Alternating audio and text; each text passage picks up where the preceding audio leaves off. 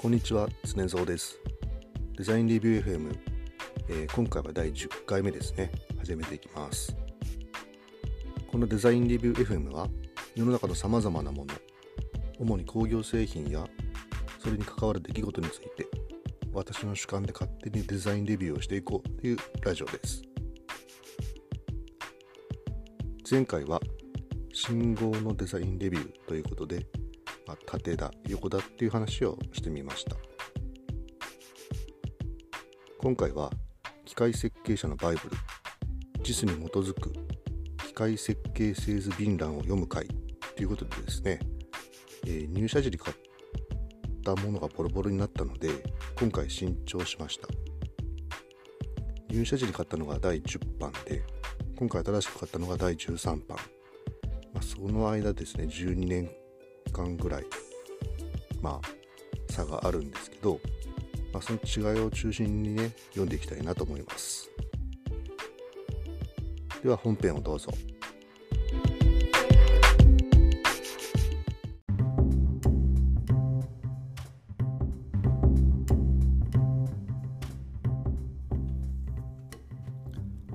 はい本編です、えー今回はですね JIS に基づく機械設計製図便談を読む回ということで、まちょっとこの回はですね、え私の好きなポッドキャストがですねありましてゆる言語学ラジオっていうものがあるんですけどこのポッドキャストに出演されている水野さんって方の趣味が、まあ、その辞典を頭からこう通読するっていうのが趣味で、まあ、その趣味からまあ、そのポッドキャストの中でもですね辞典を頭から読んでいくっていう、まあ、回があってこれは結構私好きでですねそれを今回、まあ、リスペクトというかオマージュというか、まあ、真似した回になります。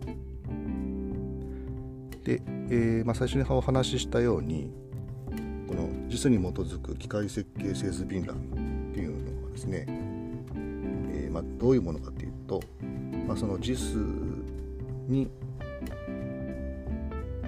内容に沿ってですねその設計とか製図に必要な知識っていうものをまとめた、まあ、ハンドブックっていう感じですね。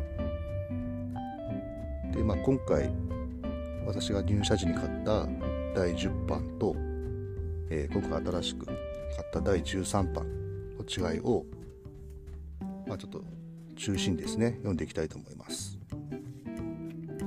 ちなみに第10版が出たのが2001年から2009年まで。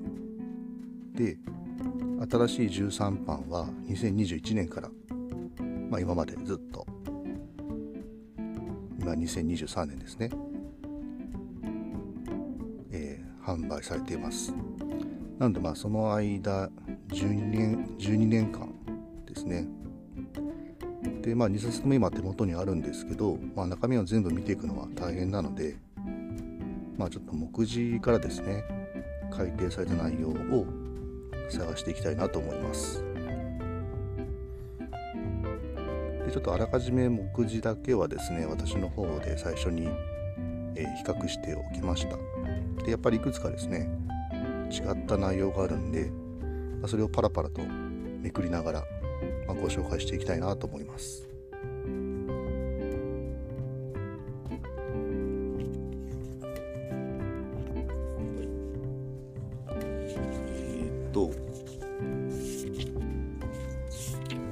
まずまず、えー第1章ですね。第1章は初単位っていうところで、まあ、これ単位系について国際国際単位系 SI 単位というものの説明をしてますね。ここら辺はですね、まあ、10番も13番も、えー目次を見る限りは変わりませんでしたね、まあ、単位のことなんでなかなか、えー内容が変わることはないと思うんですけど。うん。で第2章に第2章はね数学っていう、えー項目になってます。これも、えー10番と13番で、まあ、目次を見る限りは変わりませんでした。三角関数とかねまあ、よく三角関数なんで社会に出て使うのかっていう話題がありますけどバリバリ使いますよね。また円の方程式放射物線の方程式とか。ですね。はい。で3章。3章はね力学って力のモーメント、うん、力の釣り合い。この辺もですねまああのー、目次的には変わりませんでした。振動の方程式とかね。うん。はい。次がですね第4章材料力学。応力。引っ張り応力っていうのは面積分の外力ですよとかね。先端針。懐かしいですね針。針の計算もなかなか自分でやることはなくなっちゃいましたけど、えー、針。断面二次モーメント、うん、はいはい。材料力学についても目次を見る限りはえー、10番と13番の違いはありませんでした。からですね違いが出てきたのが第5章機械材料ってとこなんですけど、まここは機械材料について、ま鉄鋼ってところから、うん、説明してるんですけどここですねやっと違いが出てきて、えー、どこかというと5の6非金属材料ですね。非金属材料。金属材料。ちょっと待ってくださいね。うん非金属材料。あった。えー、非金属材料。まあ1として合成樹脂。まあ、一般にプラスチックスと呼ばれって書いてますね。プラスチックス。うん。で2番目にゴム。3番目木材。4番目セメントコンクリート。で5番目ですね。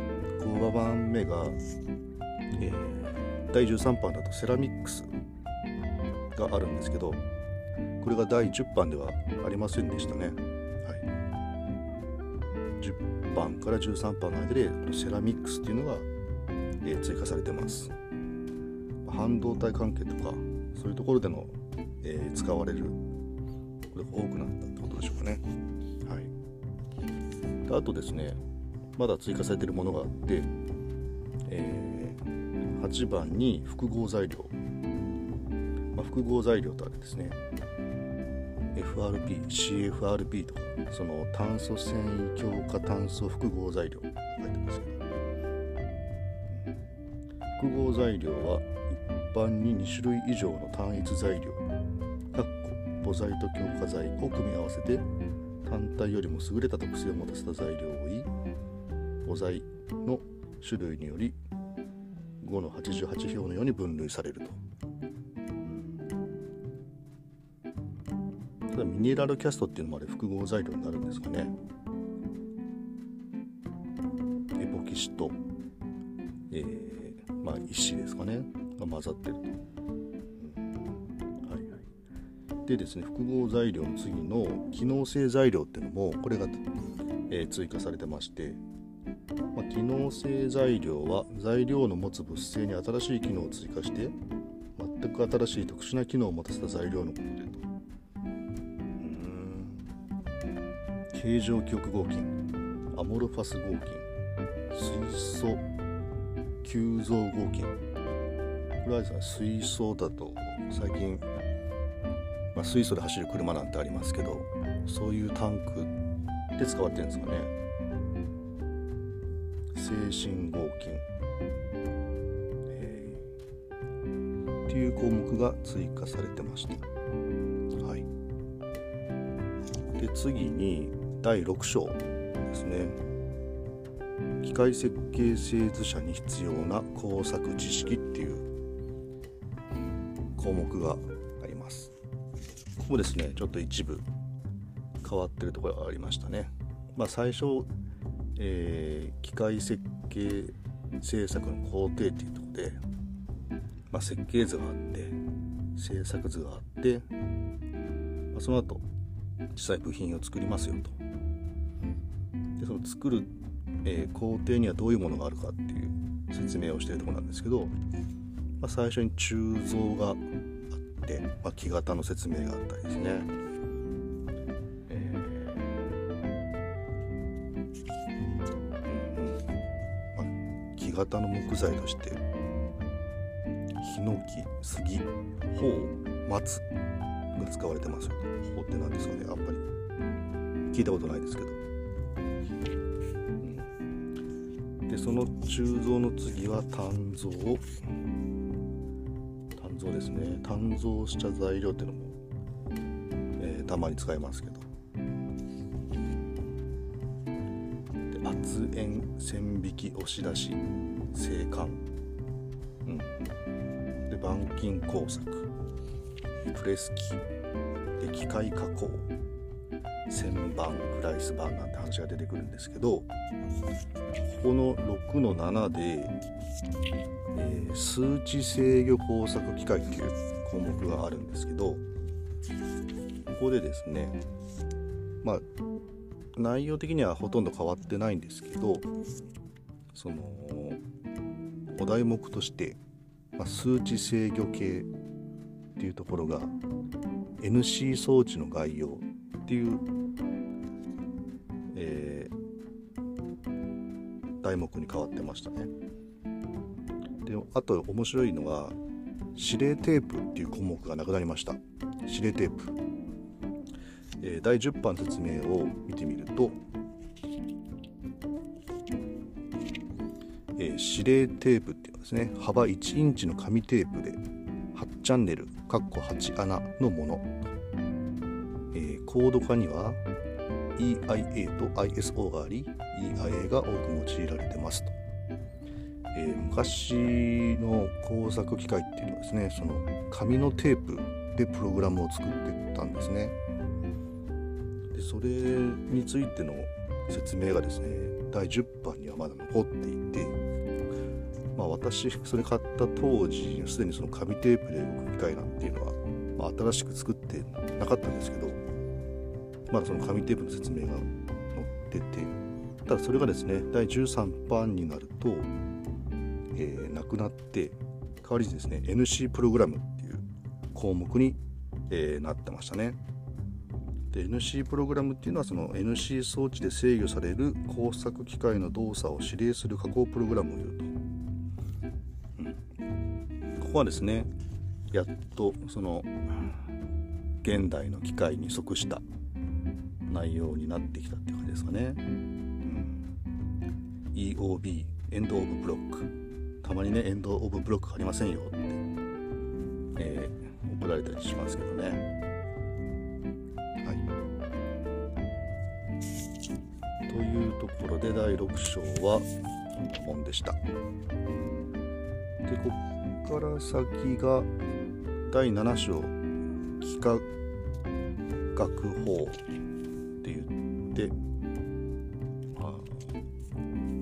図の書き方ですかね。垂直。直角。二等辺。円の中心の求め方。とかいろいろあるんですけど、まあ、これも CAD を使うようになってからはもうポッと一発で出ちゃう。書けちゃうんで。このコンパスをうまく使ったりですね。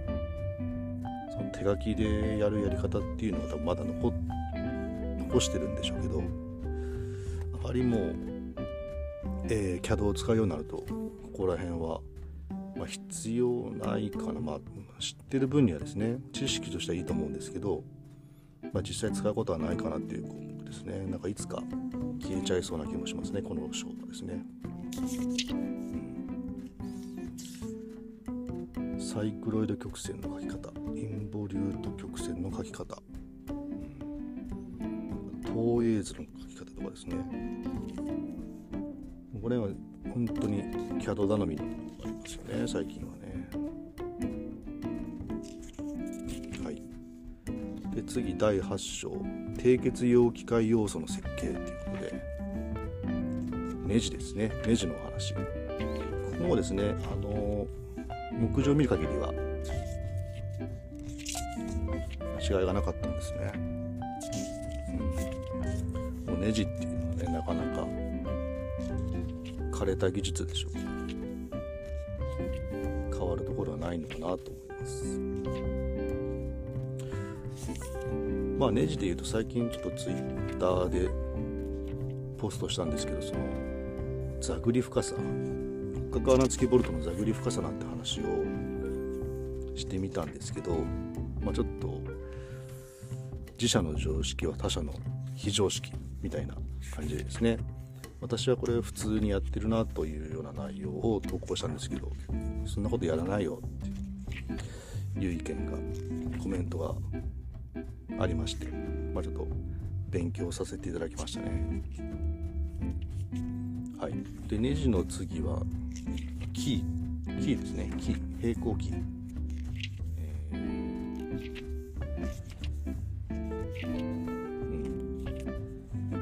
あと止め輪とかですね止め輪そうそう止め輪ね。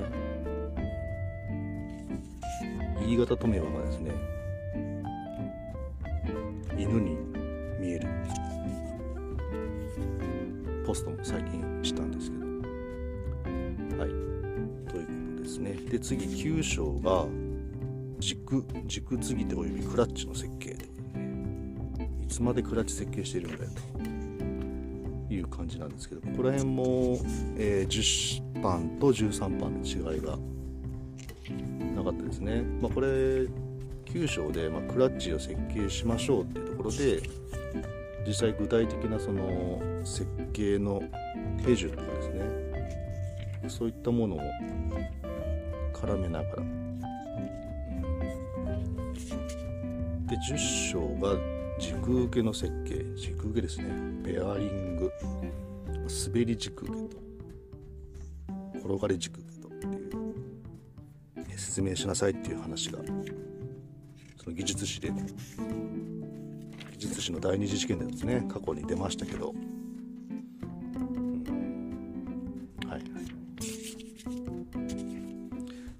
この10章もね。目次だけ見る限りは、えー、10番13番の違いっていうのはありませんでした。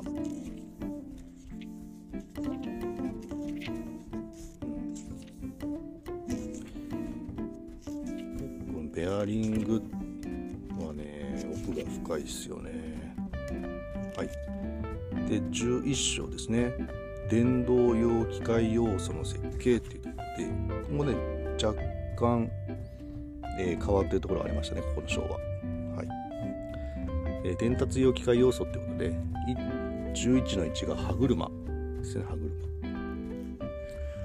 えー、平歯車。ハスバ歯車、まあ、いろいろ種類が書いてあって。でこの中でですね歯車の大きさを表す基本寸法。基準寸法。っていう項目があったんですけどこれですね、えー、モジュールダイヤメトラルピッチ。で3番目として10番だと円ピッチって書いてたんですけどこれが13番では正面ピッチ。っていう名前が変わってました。中身はね同じでしたね。名前だけ変わってますよと。その JIS の改定とかに合わせて名前を直しましたよ。って思います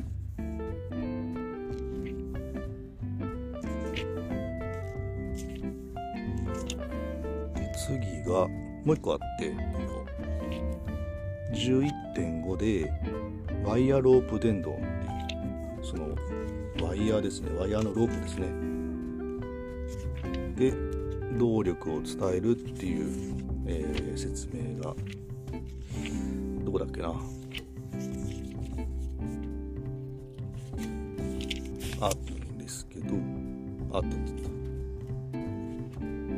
ここですね。これもあの呼び方だけだと思うんですけど、えー、その説明として10番ではロープ車および巻き胴っていうなってたのが13番ではシープおよびドラムっていうその日本語じゃなくて英語に即した呼び方ですかね。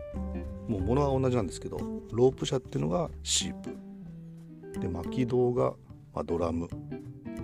ですよと、うん。まあ、そこだけでしたね。はい。で次が、えー、12章が干渉及び制動用機械要素の設計。バネですねバネ。バネとかあとなんだろう。ショックアブソーバー、まあ、ブレーキとかですね、え、そこら辺の内容なんですけどここはですねあの目次的には同じでしたね。ディスクブレーキとかですね。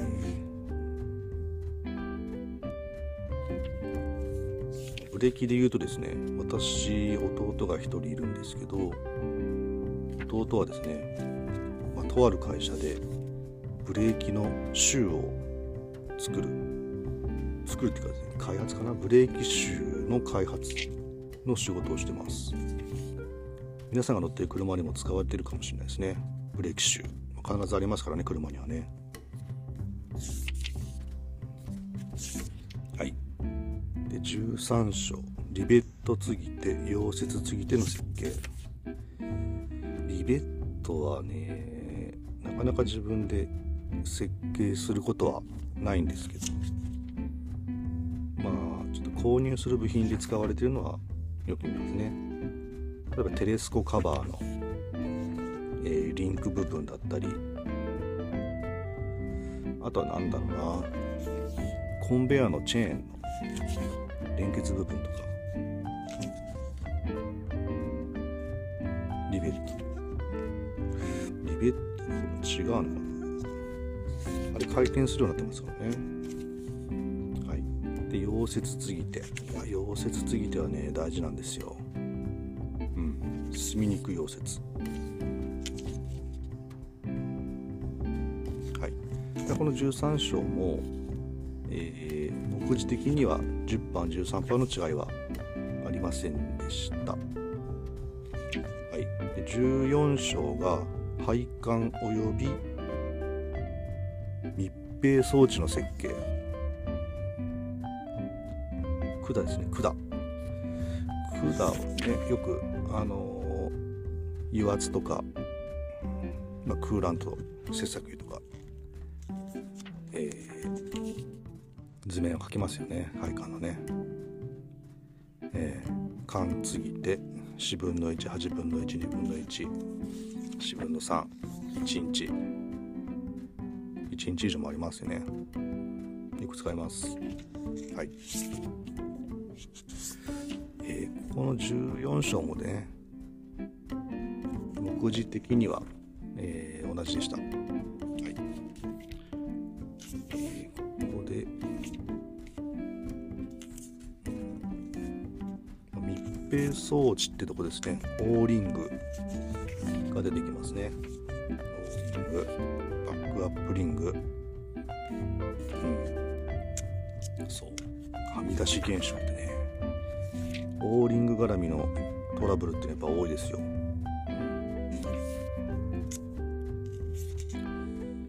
そうバックアップリングもねスパイラルバイアスカットエンドレスって言ってね。やっぱねバイアスカットとかスパイラルだと組み立ては楽なんですけどそこがトラブルの原因になったりするんですよね。オイルシーオイルシールね、はい、オーリングオイルシールの説明っていうのもよく5つ子の、えー、選択2の1とかでよく出てきますよね。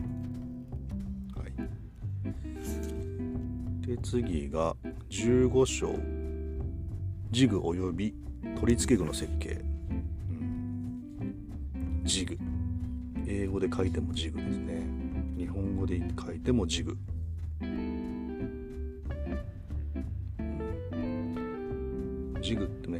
加工するためのジグ組み立てするためのジグ出荷するためのジグ据え付けするためのジグ何かメンテナンスで部品を交換するためのジグいろいろありますね。はい。このジグの章も目次を見る限りだと、えー、10番13番の違いはありませんでした。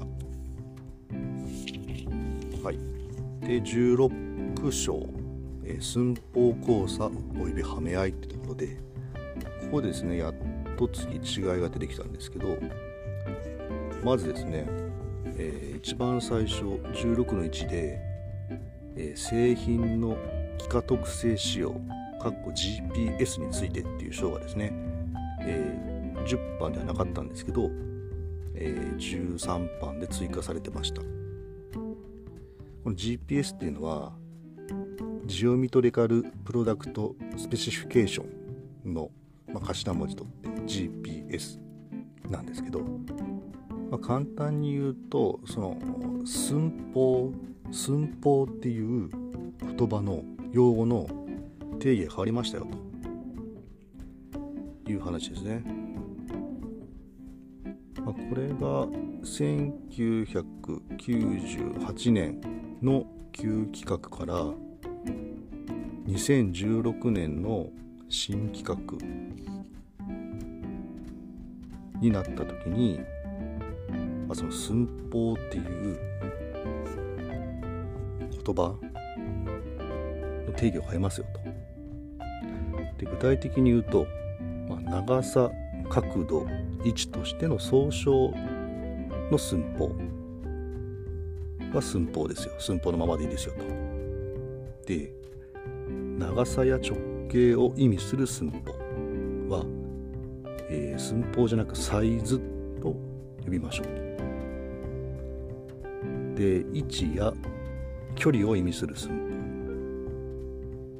法これは位置と呼びましょう。長さや直径の寸法交差。これは、えー、サイズ交差と呼びましょう。で位置の寸法交差。これは幾何交差と呼びましょう。っていうところが、えー、2016年の JISP0401-1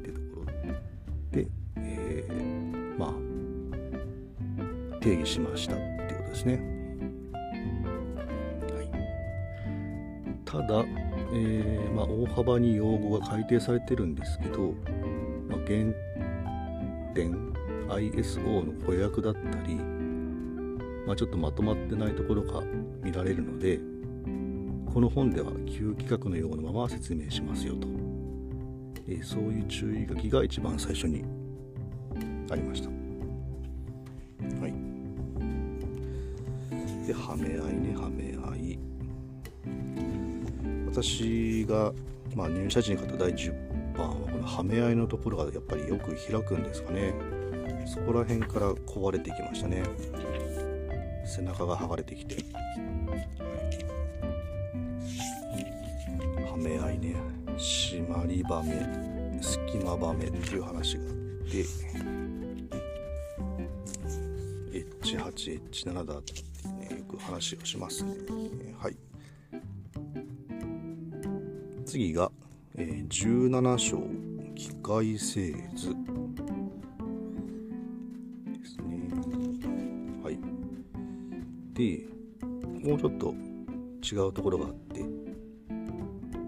えー、17の1機械製図とは。の2番目。えー、製図企画と日本産業企画括弧 JIS の成り立ちっていう項目があるんですけど、えー、これは10番では日本工業企画でしたね。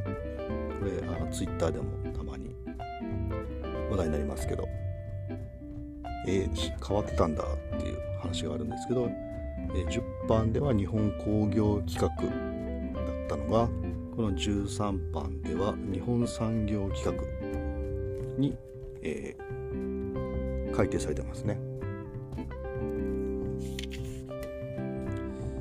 で同じところの3番目機械製図規格の改正の点歴っていう項目も追加されていて、まあ、1985年から、えー、2000年の改正は、まあ、建築土木関係の内容を盛り込みましたよと。工業だけじゃないんだよ産業なんだよっていうところですかね。っていうところで盛り込みました。で2010年2019年の改正はまあいろいろあるんですけどその CAD を用いた場合を考慮するような内容ですね、えー、それを改正しましたよと、えー、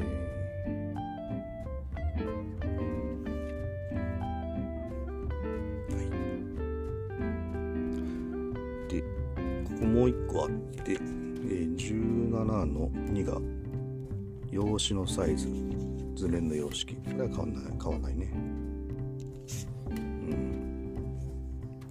これね図面のね折り方なんていう項目もあるんですけど、まあ、なかなか最近もうペーパーレスになってきて図面検図の時は印刷するんですけども印刷しちゃった後は捨てちゃうようなもうねあのクラウドというかデジタルで保存しているので実際の紙はもう捨てちゃうんですけど、まあ、A0A1A2A3 はこうやって折りましょうっていう、えー、いう項目があったり何でしょうね。字の書き方、やっぱりまだその二次元じゃなくてその手書きの頃の内容っていうのも残ってるようなイメージがありますね。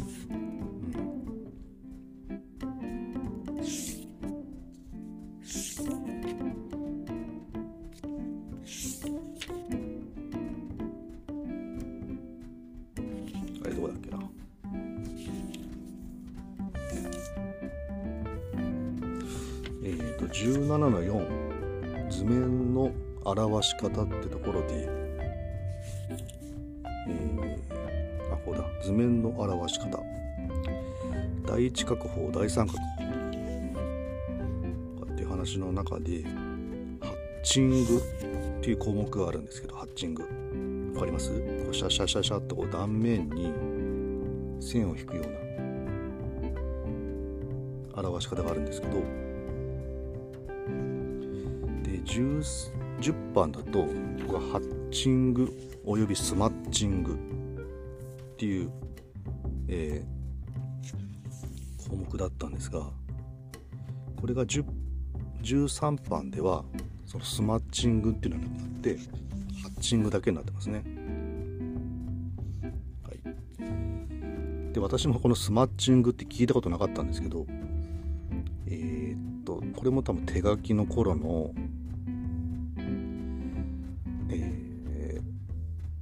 テクニックというか書き方なんですけど、まあ、10番の説明を見てみるとこのスマッチングっていうのは図面をトレースする時にっていうかトレース紙その裏が透けて見える用紙があるんですけどトレース紙の場合に裏から黒または色鉛筆で薄くその断面のところに色を塗ることと表じゃなくて裏ですね裏に色を塗って、まあ、ここが断面ですよって表すとそういうテクニックがあったそうなんですけどまあそれ今この CAD を使ってでプリンターで印刷してっていう時代には、まあ、そぐわないでしょうっていうとこで、ま、削除されてるんですね。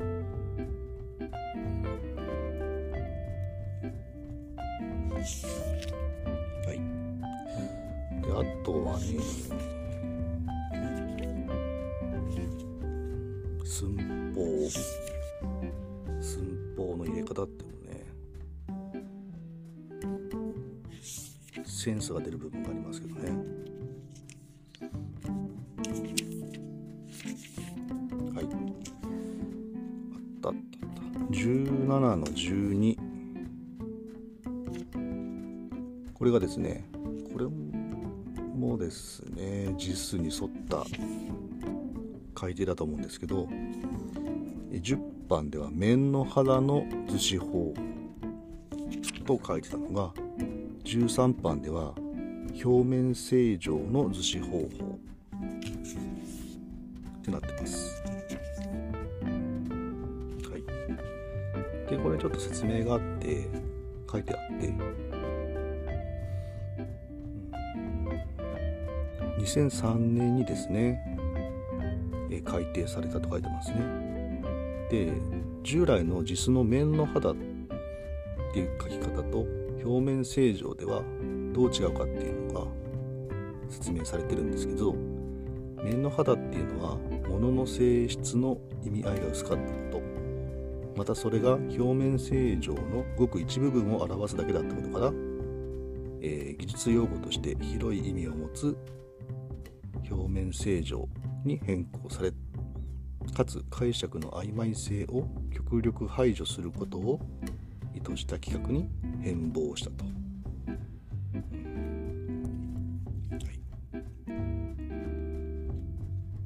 まあその何でしょうね。測定する技術が、まあ、進歩したっていうのもあって見た目とか指で触った面の肌の感覚だけじゃなくて実際そのセンサーとか使って詳しく調べられるようになったとかそういうこともあるんですかね。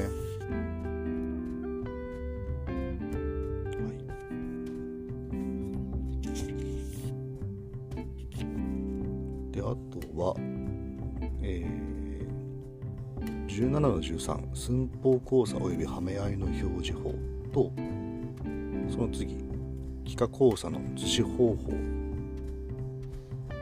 の間にですね10番にはなかった普通交差っていう項目が13番では追加されてました。普通交差って何だろう？れないんですけどまあ何て言うんですかねそのはめ合いとかその幾何交差みたいな、まあ、精度が必要なものとまあそこまで精度はいらないよっていう寸法まあ大きく分けるとそれ2つありますよねと。で特にその後者の精密な精度がいらないよっていう部品に対して全部はめ合いを書いちゃうと、まあ、必要以上にその作るのとか検査が厳しくなって、まあ、部品の値段も上がっちゃいますよねと、まあ、そういうところはまあちょっと、えー、許容値を大きく取りましょうと、まあ、そういう意味で、まあ、一般的にぐらいの供養差であればいいんじゃないのっていうところで普通交差っていうのを設定されてるんですね。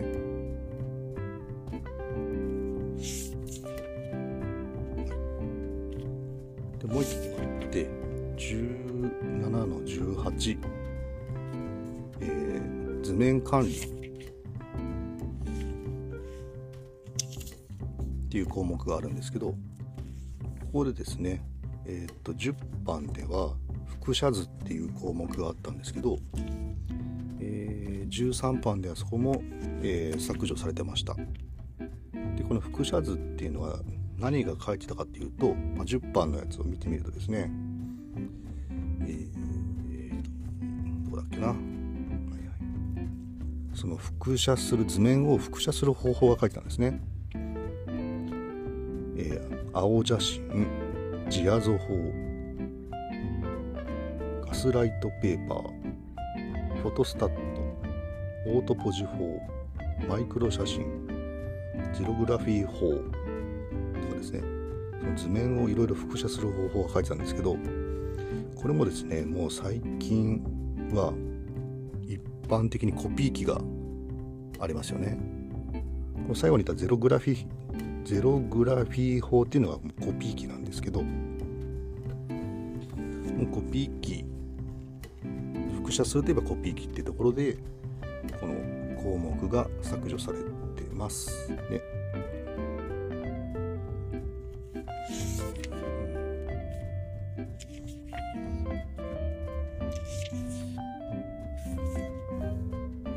機械製図がいろいろ面白くてですね、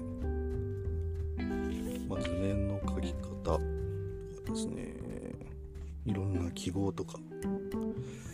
まあ、回路図とかも書いたりするんですけどその回路図のね記号とか。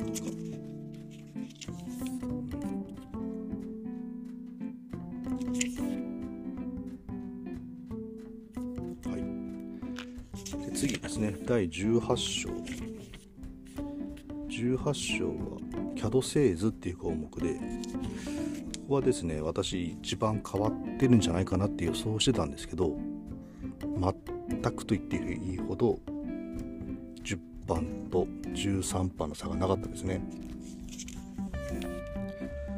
その CAD とはですね CAD のハードウェアってところで、えー、CAD システムの例っていう写真が1枚あるんですけどブラウン管なんですよね。ブラウン管。これ私10番買った時からブラウン管の写真が載ってるんですけど当時から液晶ディスプレイでしたね。会社では。それが今この13版最新の13版でもまだブラウン管のディスプレイの写真を載せてると。写真を提供しますかっていう感じなんですけど。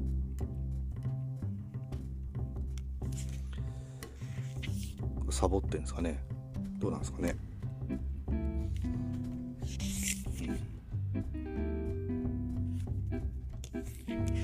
まあ、その CAD に応じた書き方がありますよと。そういう説明なんです。まあ、ここは項目章としては短いですね、はい、で第19章標準数。標準数についてもね技術士の第二次試験の過去問でありましたね、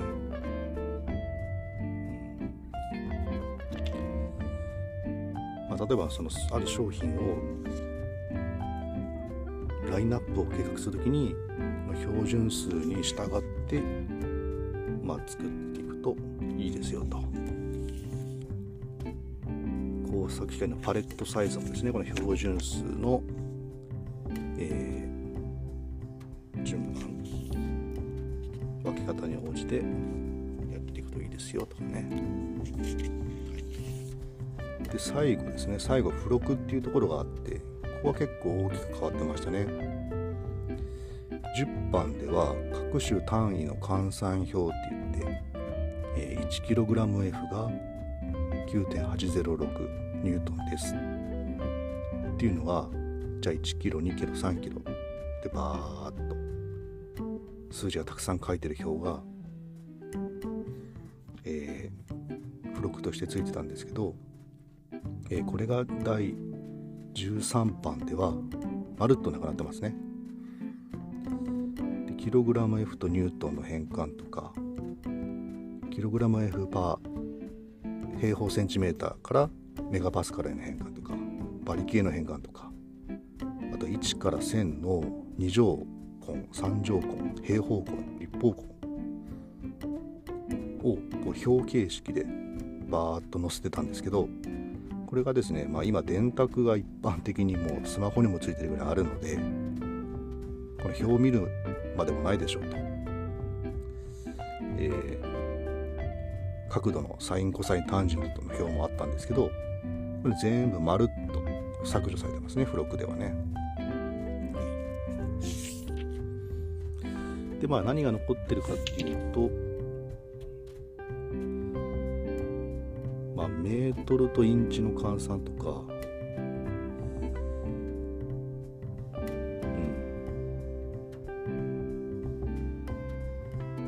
うん、その全部は載せてないんですけど長さ質量圧力エネルギー仕事率換算表あと硬さ関係ですね。ロックウェルブリネルピッカース。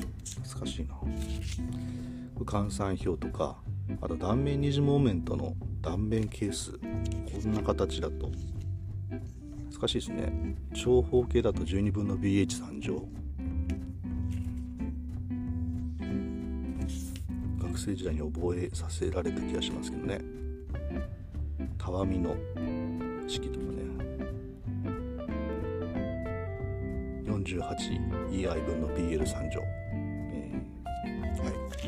これでたわみの表だったり。ころはまだ、えー、付録として残ってますね。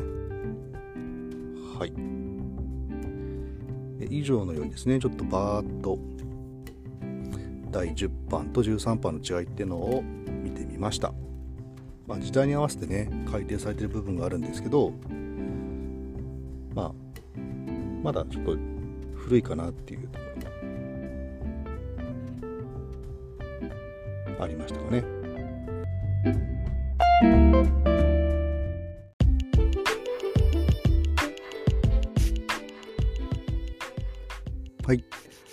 ということで今回は JIS に基づく機械設計製図便欄を読むということで第10版と13版の違いを中心に、えー、読んでみました。